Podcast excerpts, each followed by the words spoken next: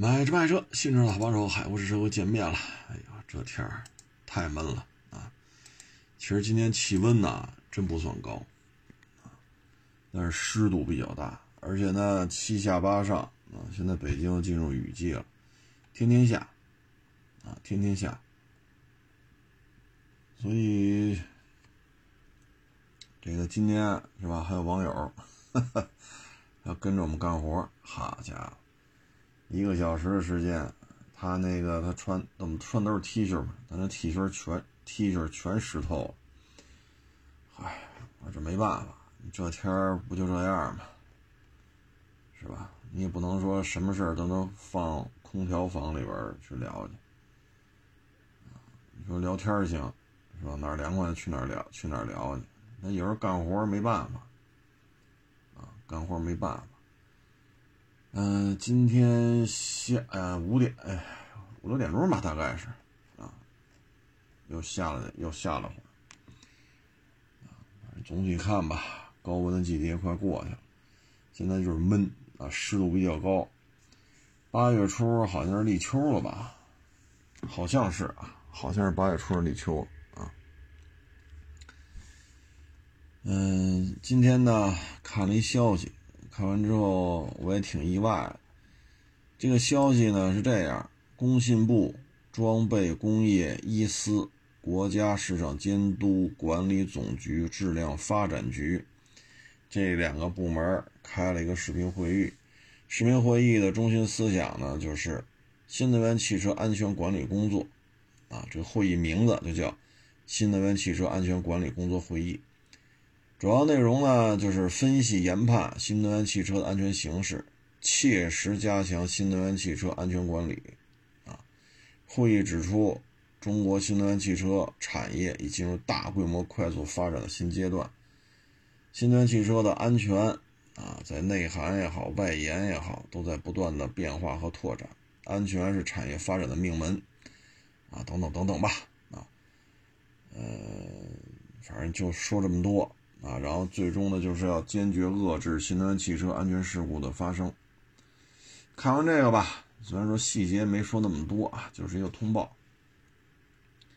我现在就感觉呀，在结合前几天这不是疯传嘛，说电动汽车以后这个嗯年检的时候，可能要单独把动力电池摘出来进行动力电池的检查。如果电动力电池不行，年检不予通过。然后动力电池呢，需要车主去进行维修或者更换。当然，咱们专门拍了这么一小视频，专门说这事儿。那在质保期之内的好办，直接找厂家去；出了质保期的怎么办？啊，有些网友说，那人家有终身质保，你看看那终身质保去，一年不能超多少公里，然后所有的保养必须回 4S 店。超公里数就自动取消终身质保，要么就是不能过户，过户就没人管了。啊，终身质保仅限于首任车主。你说你开三年，你把它卖了，后边那车主还有终身质保吗？没有了。所以这很多问题极其的苛刻啊。你像有些车，一年不能超三万公里，超了就不行。你说三电终身质保多好，是吧？非常好，没毛病，这绝对体贴呀。好，你看那细则，不能超三万啊，不能超三万。你看油车有这么说的吗？没有。你说买帕萨特，说一年跑了三万零五百，这车取消质保，没听说过吧？说你买个别克 GL 八。一年跑了三万零一百，取消质保，没听说过吧？你买个大劳斯，五百万的劳斯莱斯，说一年跑了三万零一百，取消质保，也没有吧？油车没这么干的，但是现在，嗯，哎，咱不说那么多了啊。这个反正各位呢就自行体会吧。啊，买个电动汽车现在确实。有些事儿较为繁琐，嗯，那现在就是捕风捉影的阶段嘛，就是电动汽车年检要单独检查动力电池。那现在看这事儿，啊，可能越来越接近于是真的，而不是假的，啊，越来越接近于是真的，啊，嗯，现在这种情况，反正我是解决不了，啊，因为这牵扯，这是一个电动汽车，它是另外一个赛道，它跟油车不一样，是另外电车赛道的游戏规则。那国家呢会给人一个有针对性的管控方式啊，那这管控管控方式说白了就是刚才说这个年检啊，嗯，说完这个呢，再说这个苏州那奥迪啊，现在呢各地对于改装车应该说是从严从重。啊不给任何口子，啊，说白了呢，就是苏州这位小伙子，零二年出生的啊，凭借一己之力，让中国汽车改装界的盛会，啊，从怎么说呢，锦旗招展，人山人海，迅速的变成关闭车摊。然后交警对这些参展的车进行，是吧？啊，哎，所以这真是一己之力啊！说白了，这个问题怎么解释？我个人认为就是不自律。你不自律，你让别人说什么好？今天我微博上也发了啊，深圳贴标语，这标语内容呢就是还原。是深圳改装车的唯一出唯一出路，啊，还原是深圳改装车的唯一出路。底下是什么交警什么什么大队，啊，这肯定不是自己瞎贴着玩的了啊，这是警察制作的一个一个一个这么一个标语，不给你这口子了，啊，不给你这口子了。嗯，昨天。啊，拍了那个陆巡三百啊，嗯，也有网友问说这车现在怎么弄啊？这个现在确认能上牌吧？能上牌，手续齐，交钱开走啊。至于说二手的陆巡就得等，因为三点五 T 全新一代，而看海外的数据，零到一百是六秒多。六秒多的加速，对于陆巡武器来讲也做不到，所以这动力性能相当可以，就等等看吧。啊，低配不到一百，啊，高配可能一百一、一百二，啊，看各种版本吧。但是总体看吧，会是一个价格下调的过程，因为车太多了，往少了说一万多台，往多了说两万台。这些陆巡三百在港口压了两年多了，资金成本太没法计算。所以放开之后绷不住的这些本家就会放低价，赶紧出。你像四点零的不就八十五降了好几万吗？这也就一个一一个月的时间。所以愿意买的你就得着，不愿意买呢你就崩一段，啊，你就崩一段。嗯，至于说 G 叉四六零会不会降价，这个各玩各的吧。首先，陆巡和普拉多这就不是一个级别的车。这就好比 RAV4，假如说啊，RAV4 三点五，它跟你汉兰达二点五混动有什么竞争关系吗？没有，啊，说你汉兰达双二零 T，你跟 RAV4 三点五有竞争关系吗？也没有，所以 G 叉四六零只能说不好卖呗，对吧？它只能卖给懂它的人，不懂的人那肯定不要。红山的价格呢，没那就没有办法了，因为。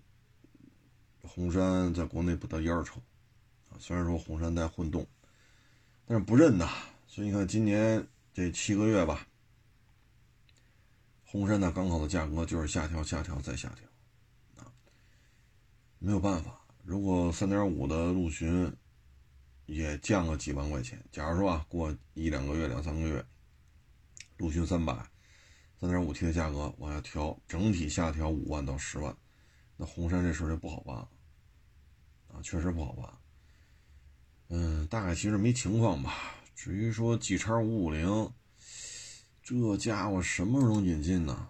这我也说不清楚啊，我也说不清楚。嗯，今天呢有一个振奋人心的事儿吧，就是咱们有一个航空展啊，航空展，大家上各大网站都能看到。这航空展呢会展出很多飞机，也有很多的这个呃飞行表演啊。有这种实体的这种飞机的展示，也有飞行表演。嗯，今天呢，我是看了一个直二零的空降，那应该叫机降，不应不应该叫空降，机降表演就是锁降，相当于锁降。锁降呢，就是直升机飞低空飞行，到达降落地点，呃，离地面大概有个四五米的高度，悬停不动，从机舱门里扔下绳索，然后，呃，这个。咱们的战士顺着绳索，呃，滑到这个地面，然后编好队形啊，进入这种战斗战斗区域。这就是应该应该是叫锁降啊。这个飞机呢，给我印象最深的是什么呀？不是说这个锁降直升机和所谓的蛙跳战术，这这个是吧？直升机，你说这这不是什么新鲜玩意儿了啊？电视剧、电影，包括现场看直升机，你看北京警方有直升机。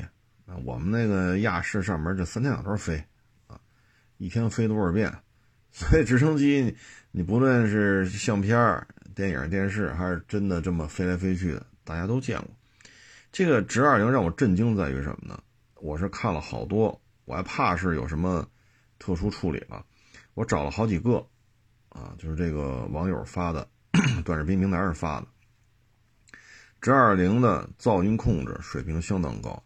当你目视看到这飞机的时候，你是很难听到声音的，声音真的不大，啊，不像我们在亚视周围这些巡逻这些直升机啊，大老远的飞机没来呢，声先听见。直二零低空飞行的噪音控制非常好，直到你跟前的时候，你才能一下子声音就大了，听见直二零的声音。所以它这个五叶桨，包括它这尾尾尾桨，这之间的这种设计，还是确实是很超前的。大家可以看一下，那叫什么索马里坠落，是啊，黑鹰坠落啊。黑鹰坠落呢，那是二十多年前了，在索马里，美国的特种部队在索马里进行秘密抓捕任务的时候，他们乘坐的飞机啊，除了 OH 五十八、AH 一，还有就是这个，呃，我不知道是具体是黑鹰的哪个版本吧，啊，是 UH 六零啊，还是什么，反正就是黑鹰啊。你看那个黑鹰，它飞行过来的时间，呃，飞行过来这个噪音，跟这次航展上直二零飞过来噪音是不一样的。所以这是四叶桨、五叶桨，桨叶的材质、桨叶的形状、桨叶是几片桨，包括和尾桨之间，包括发动机本身的降噪，这是有代差的。就这一个抵近飞行、悬停，把人呃锁降降下来，然后直升机开走，就这么一个飞行动作。这个飞行动作并不复杂，但是你能看出来，就是噪音控制完全是有代差了。大家可以搜一下“黑鹰坠落”。黑鹰坠落呢，是当年美军在索马里执行秘密抓捕任务的时候一个严重的失误。当时去了一百，具体人数我忘了，是一百一十人左右，或者一百零几，或者一百一十几啊，反正就是一百人多一点，伤亡的概率接近百分之百。死了不少，受伤的几乎都受伤了。啊，直升机被打下来，我印象当中至少有两架黑鹰被打下来了，至少。至于说被击毁的悍马，包括他那个 六乘六的卡车，那就很多了。啊，嗯，所以你通过那个，你看一下黑鹰坠落，你再看一下咱们这个，这网上都能找着啊，就咱们这次航展在东北啊搞的，你看直二零这个噪音控制。这绝对是水准啊，相当有水准啊！因为直升机的噪音是非常大的，因为我们亚视上面就有那个北京警方的直升机，天天来，一天来多少趟，每次都是先听见声后看见飞机，这我们都麻木了，就天天在这飞，你就没概念了。然后我们那儿还有那运输机啊，运七、运八、伊尔七十六。我还有幸在我们这边还看过哎，算了，我也别说了，这让不让说？这这，虽然说我们这儿天通苑这往少了说几十万人，往多了说上百万人，那再然这事儿还是别由我来说啊。所以这个声音确实对于军用直升机来讲是非常重要的，隐蔽接近啊，尽量降低敌人发现自己的这个概率。在 G 二零这方面做的不错。啊大家有机会可以去看一看。说到这儿呢，我想起印度那个锁降，啊，也是直升机，这个哈家伙，咔嚓咔嚓掉下去，摔死了啊。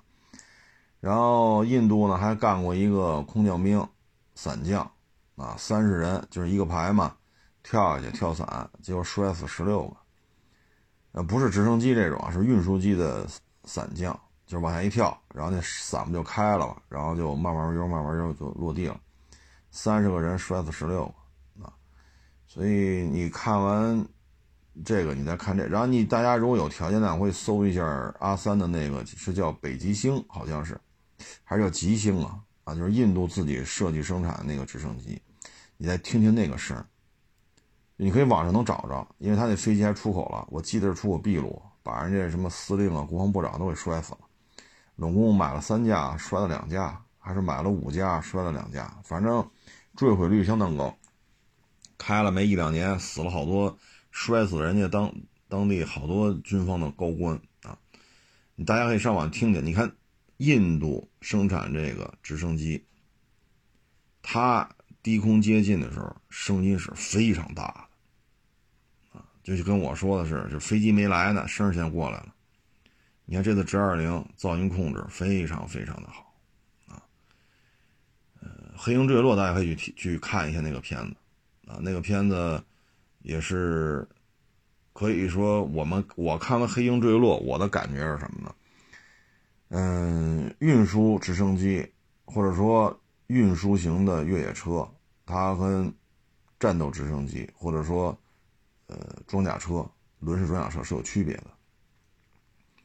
悍马 H 一虽然说越野性能很好啊，最低离地间隙超过四百了，然后八缸大柴油机，确实有它的优势，但是呢，它没有防弹的车身啊。面对阿卡四七 RPG，那悍马 H 一那就是活棺材，尤其是狭窄的这种三到五层这种楼房之间狭窄的这个通道，两辆悍马 H 一错车都很费劲，就这么窄的通道。周围的三到五层的民宅，甚至于六层的民宅，你这么狭窄，从上往下打都不用拿枪扫射，就往下扔手榴弹，也够这悍马 H 一啊，这够喝一壶的。当时，很多美军的作战作战部队的伤亡在悍马 H 一当中产生的。所以你看，咱们现在引进，咱们是正经八百给美国付了钱了，买了它知识产权。你看咱们现在这个猛士全装甲车身。有承载的、非承载的，然后各种减震，啊，四乘四、六乘六平头的、尖头的、皮卡的等等等等。现在咱们首先第一步就要做全装甲车身。可以说，《黑鹰坠落》这部片子，让我们认识到，就是越野车和轮式装甲车这之间是有本质的区别的。《黑鹰坠落》为什么伤亡率这么高？一百一十人吧，我记不住了，大家可以查一下，一百零几还是一百一？一百一二十人，就这个一百出头。为什么伤亡率几乎几乎要达到百分之九十五以上？死了一些，受伤的是绝大多数，就是跟越野车和轮式装甲车当时美军没有做一个清晰的界定啊，尤其是到了这种狭窄的三到五层楼房之间的这种狭窄的通道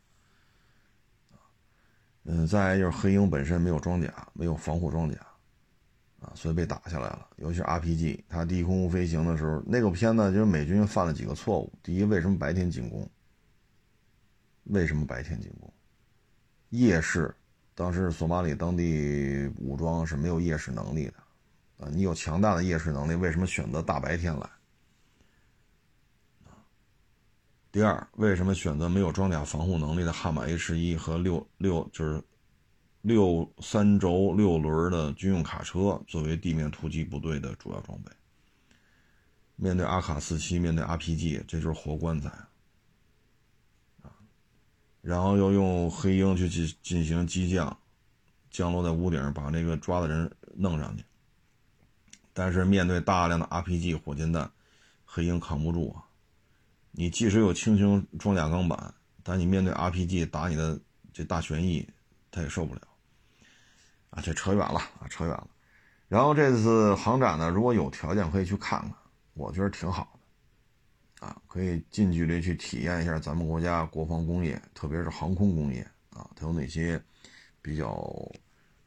我相信会有很多这个产品啊，可以跟我们进行这种面对面的接触，它可以飞起来让你近距离观察。你像直二零，就通过这次我才发现噪音控制远超我的想象。啊，我以为这飞机还没过来呢，咔咔咔咔咔咔咔咔咔，就那种撕裂空气的声音，就一波一波的就冲你飞过来，你就能听见。结果没有，啊，这只有近距离这种空中展示，你才能够有这种体会啊。嗯，说到这个呢，其实，哎，前两天 就那个比亚迪去阿三建厂，然后印度那边又怎么怎么着。我当时用了一张照片，那个照片呢，就是光辉战斗机做地面舰载起飞实验，就是他们也做了一个地面的航母，就是那种滑跃甲板，然后在这儿进行滑跃甲板的起飞训练。那张照片呢是光辉战斗机飞离滑跃甲板，是不是仰就冲天啊？属于大仰角拍的那张照片。光辉战斗机呀，我也是服了，舰载版。因为它要起落架要做加强，还要装这个抓钩，就是单组锁嘛，它是着着陆那个挂钩啊，或者叫尾钩，后边加尾钩，起落架的加强，机体强度的加强，然后针对高温、高湿、高盐，还有机体的这个还做一些改进。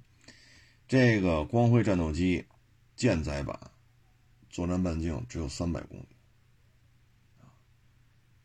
你说这光辉战斗机有多光辉吧？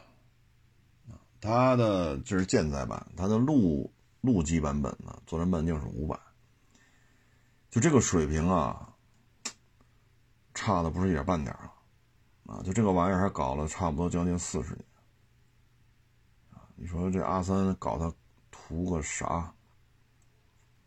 这玩意儿啥也不是，啊，雷达雷达不行，导弹导弹不行，发动机买四零四，四零四呢又老了这么多年了。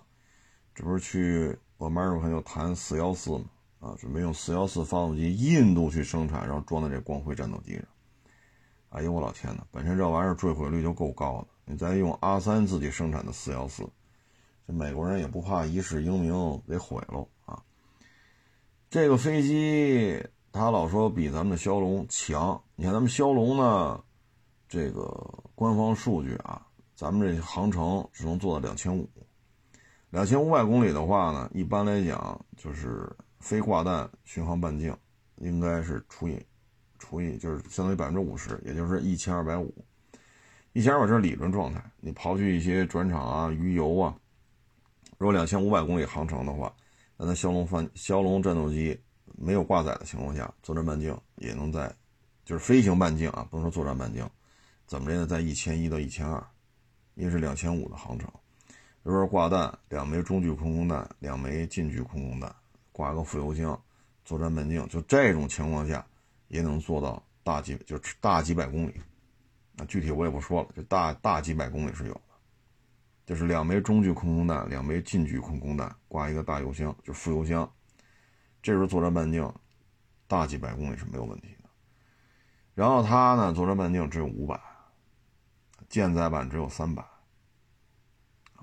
所以你看得出来，这个飞机这个发动机和它气动外形，你的耗油量，包括你机内载油量，啊，机内就是机，它是那个大三角翼嘛，机内这机翼上的这种机翼内油箱的设计，总感觉是有些问题的。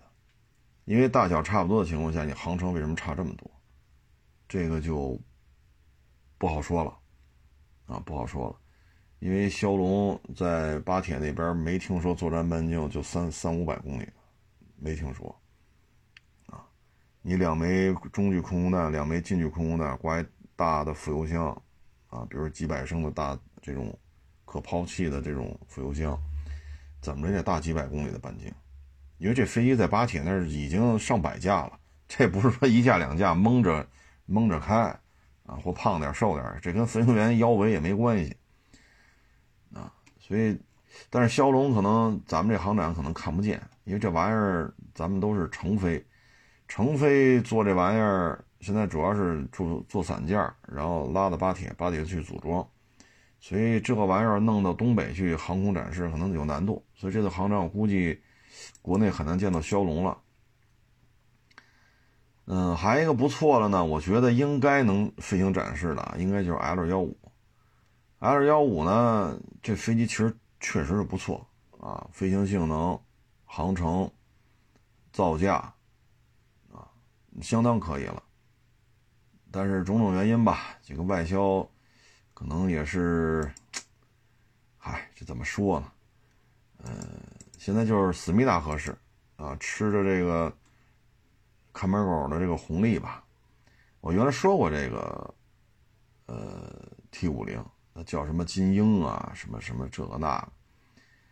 嗯，它这个飞机呀，跟咱们这 L 幺五啊，我个人认为是有巨大的差异的，啊，巨大的差异。这里边呢，简单几个数据吧。你比如说航程，我能查到的金鹰大致航程是一千八，当然也有一些特殊版本啊，可能干到两千啊，一千八或者两或者两千啊。那咱们 L 幺五呢，这个航程呢是超过三千。你说按两千算吧，咱们这超过三千。那超过三千的话，挂两枚近距离的空空弹。那这作战半径也得干到一千公里以上了，就不带副油箱情况也得做到一千公里，因为咱这航程是三千小几，挂两枚近距空空弹也能飞到一千以上，而它就是一千八百多一点咱就说有些特殊版本说飞得远，也就是两千，它挂两枚近距空空弹只能飞，因为你拢共就飞一千八九，那你可能作战半径就六七百，就挂两枚近距空空弹，而咱们三千多。三千小几，这差距是非常大的，啊，非常大。但是没办法呀，这不就是是吧？政治正确嘛。再一个呢，金鹰啊，甭甭管叫什么鹰吧，反正它名字也挺多的，这鹰那鹰。这个玩意儿呢，是超音速的，啊，发动机呢是四零四，就刚才说那光辉，但是它只有一台。它属于单发四零四，啊，嗯，咱们这 L 幺五呢是双发，所以你现在很多国家都喜欢买这种双发战斗机。但是你作为过渡型的教练机，你弄一个单发的，你怎么过渡？啊，你这个就有问题了。这个，嗯，像大波波，我记得大波波好像去年签了吧，签了这个韩国这个 T 五零。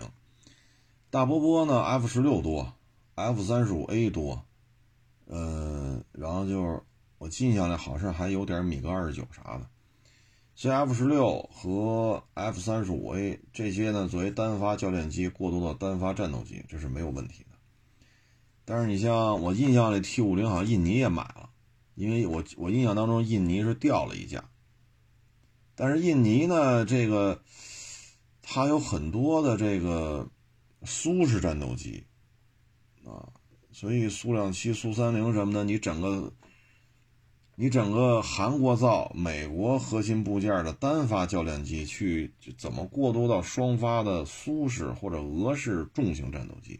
这中间是有空空档、空档的，啊，嗨，现在反正就是政治正确吧，啊，嗯，咱们 L 幺五呢，其实。现在我个人认为呢，飞行性能、飞行飞行距离，包括造价，都是要好于 T 五零的。咱们报价不高，一两千万 dollar 也就这个价。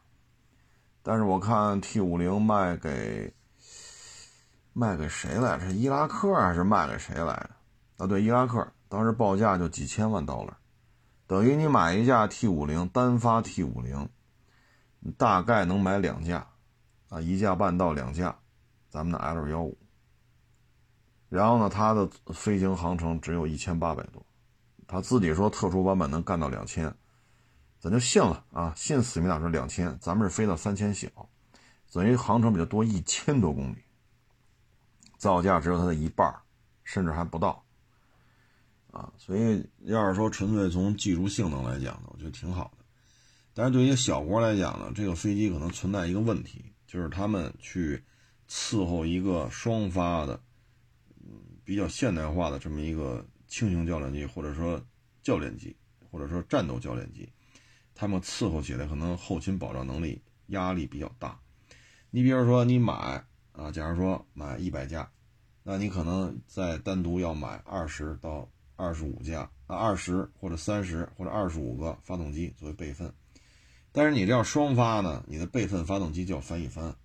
你比如买了一百架，你备份发动机就不能二十个，你就要买四十个备份发动机。而且呢，双发动机和单发动机维护整体的成本是不一样的，所以这可能对于很多小国来讲吧，比较吃力。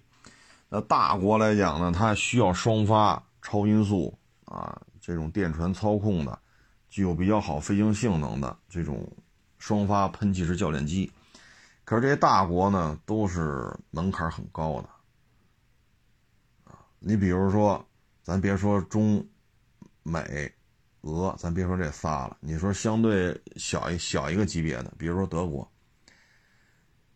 你让德国空军买中国 L 幺五，这不可能。那好，咱不说北约的了。那好，你说阿三，阿三买中国 L 幺五，他敢买，咱也不卖，对吧？那对于其他国家来讲呢，他大部分装备都是 F 十六，啊，包括伊拉克，我记得大波波啊印尼好像也有，啊，也有 F 十六，呃，好像有，不确认啊。那飞飞这些小小一点飞机 F 十六的国家买 L 幺五，这也也过渡不了啊。我练手开双发的，等战斗执勤是单发的。所以这里边确实双发这个可能比较适合咱们，因为咱们现在基本上就已经是大型化、双发化、双发大型化、重型化，咱们现在就是远程化啊。咱们咱们现在基本就这么个状态。唯一的单发战斗机就咱们自己装备的就是歼十了。但是现在种种消息啊，歼十 C 成飞可能都不打算生产了。大家也知道，歼十系列是成飞搞出来的，歼二零也是成飞搞出来。但是现在种种消息显示，成飞对于歼十 C 可能不打算生产了，要把这个转给贵航，就是生产教练机的贵航转给他们。至于成飞把这产能。腾出来是吧？生产线啊，场地啊，他要干嘛？这现在是秘密，不知道。但是肯定是有大动作，否则的话不会把歼十 C 给撇出去。所以咱们这边将来呢，可能军队比较上心的，也就是歼十五、歼十六、歼十一、红呃歼二零、歼三五啊。但是你发现没有？这些飞机全是双发的。所以 L 幺五对他们是合适的，啊，电传操控，双发，超音速，啊，飞行性能相当不错，长航程，啊，就是说我不挂弹，我就进行飞行训练，三千多、三千出头的这种航程，这个往返距离肯定能飞到一千小几，啊，一千一二、一千二三是没有问题的。那飞行员如果以零点八倍马赫的速度进行这个速度飞行，那这一千二三的这种作战半径，它能飞两个半，将近三个小时，啊，所以长航程、双发啊，电传操控、超音速，飞行性能不错，这就只能咱们自己留着用，应该说是比较合适的啊，因为咱们现在连 航母上上那个歼三五都是双发的，可以说咱们国家现在已经 战斗机已经走上了大型化、重型化、双发、长航程。现在就是这种状态。咱们现在像歼七那种说作战半径几百公里的没有了，没有了。其实歼十作战半径都是超一千的，连歼十咱们现在都靠边站了。所以 L 幺五可能就咱们这种级别的用比较合适啊。所以就别说这骁龙了，咱就更不可能用了。骁龙呢，主要就是载载量太小，公开数据是三吨多，三吨多对于咱们来讲，现在根本就看不上啊。远程空空弹挂俩，中程空空弹挂俩，近程空空弹挂四个，再来个大油箱，好家伙，这飞机起不来了，你这就没法弄了。因为咱们现在这整个用的这些飞机，苏两七系列是吧？歼十一、歼十五、歼十六，这都属于大负荷、长航程啊。所以骁龙咱们自己用是够呛的，载弹量才三吨多，有时候三点三的，有时候三点四的，有时候三点五的，反正就是三吨多。载弹量只有歼十差不多，只有歼十的一半，甚至一半都不到。所以这个只能是外销了。航程其实是够的，航程是是够用，啊，挂两枚挂两枚弹，挂个大油箱，啊，作战半径超一千，问题不大，啊，所以以后呢，可能咱们国家的空军基本上就是这种，是吧？大家伙啊，小飞机像歼十 C 可能就边缘化了。说到这儿呢，可能这次我觉得除了直二零，可能直九、直八。可能也会参展。直九呢，应该说是过去三十年吧，是中国直升机产业的一个重要的支柱产品，尤其是海军。因为咱们引进的米幺七、幺七幺、米八，就这些，甭管叫什么吧，反正就是就这一个大家族啊。嗯，这个大家族海军没法用啊，因为这个首先你看机体太大。再一个，咱们当时军舰小，你看原来幺零五舰，就算咱就算咱们幺零五舰应该算咱们零五幺旅大级第一艘改直升机着陆甲板和直升机机库的，它拢共有三千多吨，你直九能上米幺七，那会儿叫米八，现在叫米幺七幺，上不去啊，直九呢很小，直九尺寸。嗯，比较小啊，我查了一下，翼展呢是不超十二米，啊，米幺七幺、黑鹰这些翼展都快二十米了，包括咱的直二零翼展都差不多都快二十米了，十大将近二十吧，就说二十米，这个是十二米，也就是说呢，旋翼落地之后，这个要多出八米，多出八米左右好说，前后怎么办？飞行甲板。对吧？你飞行甲板前后要考虑你机库，这个是飞行甲板的长度，左右好说，因为军舰两边没有东西嘛，所以直九是能上舰的，米幺七幺、米八这个玩意儿上舰比较困难，比较困难啊。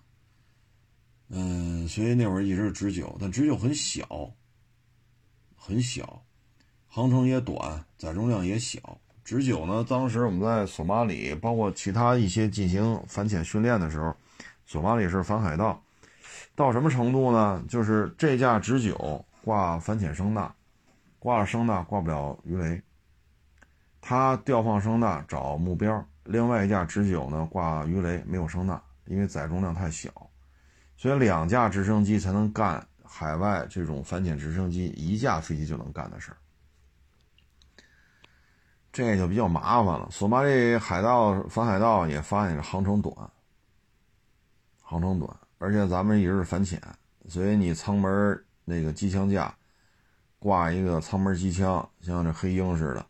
黑鹰呢是翻折的，可以拉到机舱里边，不这样保留这个这个机舱门口的宽度，方便大量的士兵一下跑到机舱里边，带着枪啊什么这那，然后上来之后，它那可翻折的。机枪架又拉出来固定好，机枪就架上了。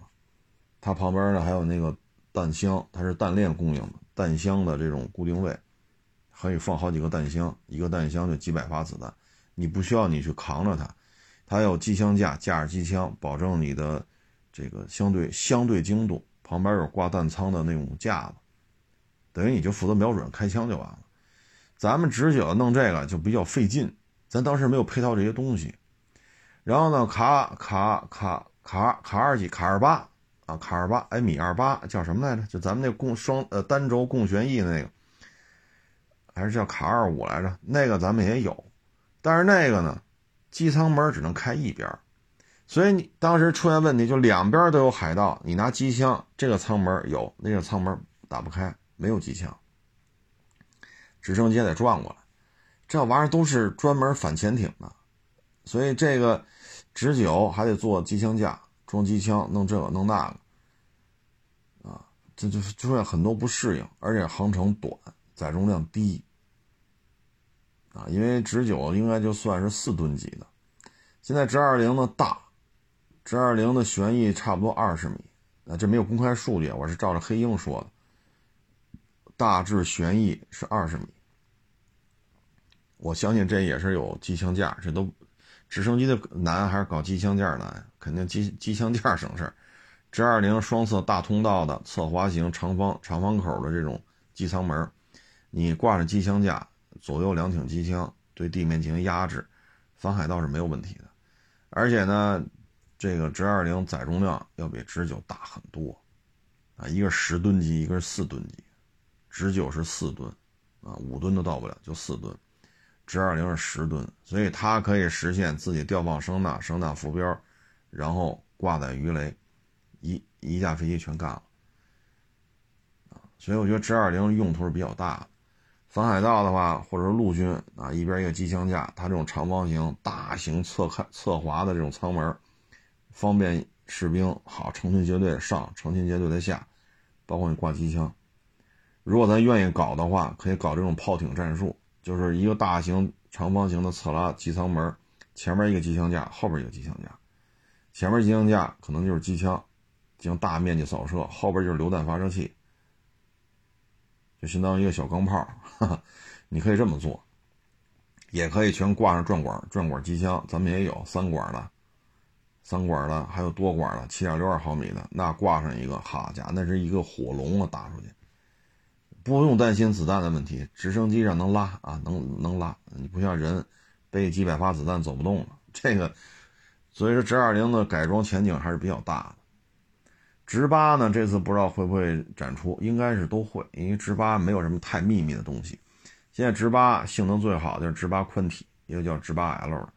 直八呢最大的问题呢就是机舱宽度不够。咱们一些，比如像那种山包，不是帕杰罗，是咱们那八乘八轮式，咱们也叫山包，这么轮式步兵战车，轻型的啊，轻型都没有盖儿 就相当于敞篷跑车那个概念，只不过是八乘八啊。它呢这个宽度。现在直八宽体应该是能直接开进去的，直八宽体载重量也大，航程也比较长，但是这里边航程最大的应该是直二零，直二零的航程大于直八，直八的航程大于直九，啊，所以直八宽体的载重量，包括咱们直八改的这反潜反潜直升机，当时搞出来之后也把别人吓一跳，声纳浮标比当时美军的海鹰，啊就就是黑鹰的舰载反潜版。声纳浮标比它多了差不多三分之一，啊，具体数我记不住了，是多了三分之一，多了一半。声纳浮标多这么多，然后呢，鱼雷当时他们是挂俩，挂俩鱼雷，咱们是挂四个。声纳浮标比它多了那么多，鱼雷它是俩，咱是四个，然后航程还大，所以当时那个直八反潜型一出来，也是把别的国家吓一跳，说你们怎么搞出这么大个一反潜直升机来？因为当时咱没有办法。直九太小，米幺七幺又不能上舰，那卡五二哎不是卡是卡卡二几来着，就是单轴共旋翼的那个，那玩意儿呢也不行，咱们也不太满意，所以就没招了。没有直二零的前提下，就把直八给改成反潜了。但是后来发现也不是太担心，因为直八只有零七五、零七幺大航母，只有这些飞机才能落下去，所以当时的零五二、零五二连直二零都落不下去，就别说直八了。所以当时到周边的一些，对吧？不怀好意的国家，后来想了想，也不算太害怕。但是现在呢，直二零能上舰了，专门为了改，因为差八米嘛，直九是将将不到十二，直二零我参照黑鹰，黑鹰是将近二十不到，十二到二十差八米，所以你看零五二 D L 后甲板全部加长，全都给加长啊。就是为了直二零用的，直二零就可以做到既挂鱼雷，又挂声呐浮标，又能吊放声呐，然后机头有一个对海搜索雷达，然后磁探测仪。我不知道这些东西这次展出能不能看见啊，这架直升机会负责很多东西。然后直二零航程特别的长，特别特别的长啊！直二零的这个航程应该说也是有点空军的这个这个这个这个一贯的这种做法吧啊！因为刚才说战斗机都是长航程双发大型化啊，直二零这个航程也是非常长的嗯，具体大家自己上网查吧，具体细节我就别在这说了，万一哪句话说错了。所以这次航展，如果您在东北能看，就看看，挺好的，啊，挺好的。这也是了解现在这个状态吧。呃，很多东西已经是别人没有，咱们咱们有了，啊，请各位做一个分享吧。今天事儿也比较多啊，又接待网友，又去看车，又去干活，然后又这又那，确实也累啊，咱就。不多聊了啊！期待之下捧场，欢迎关注我新浪微博“海阔试车手”。